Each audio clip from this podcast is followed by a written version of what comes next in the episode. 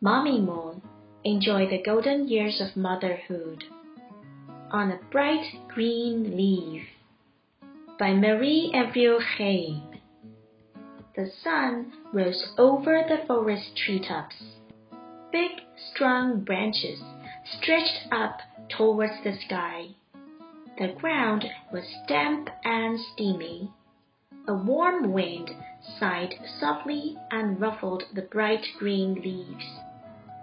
A tiny, shiny yellow egg had been laid on one of those bright green leaves. The egg was all alone up in the treetops. Another day dawned over the treetops. Big, strong branches stretched up towards the sky. The little egg trembled and cracked. It bubbled and opened on the bright green leaf. A caterpillar crawled out of the egg and stretched up towards the sky. It wriggled about and began to nibble the bright green leaf. Another day dawned over the treetops. Big, tall branches stretched up towards the sky. The tiny caterpillar was hungry.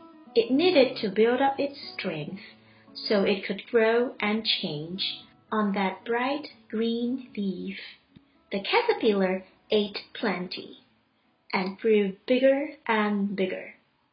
Then it took a nap in the sunshine on the bright green leaf. Another day dawned over the treetops. Big, strong branches stretched up towards the sky. The caterpillar was busy on its bright green leaf, spinning a soft white cocoon around its body.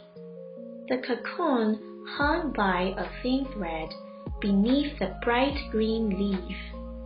It looked like a pretty decoration, dainty but strong. Inside the cocoon, the caterpillar was turning into a chrysalis. Another day dawned over the treetops. Big, strong branches stretched up towards the sky. The cocoon didn't move. A warm wind sighed and rocked it. It seemed to be asleep, but something was moving inside the white cocoon beneath the bright green leaf.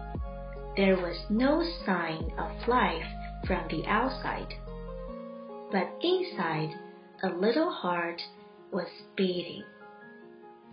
Another day dawned over the treetops.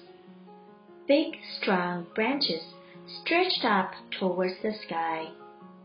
Little legs tore at the cocoon and broke it open. Four blue wings pushed out. A large blue moth unfolded slowly. It rested for a moment to get over its surprise. Then it flew off into the warm air above the treetops.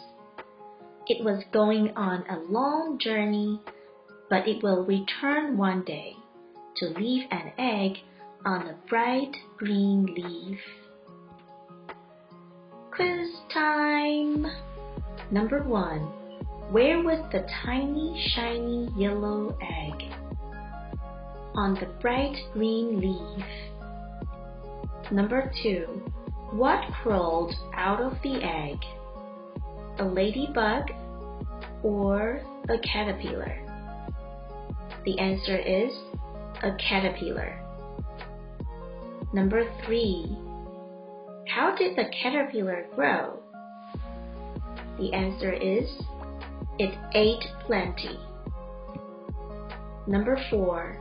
In the cocoon, the caterpillar was turning into a chrysalis. Number five. What emerged from the chrysalis? A large blue moth. Were you right?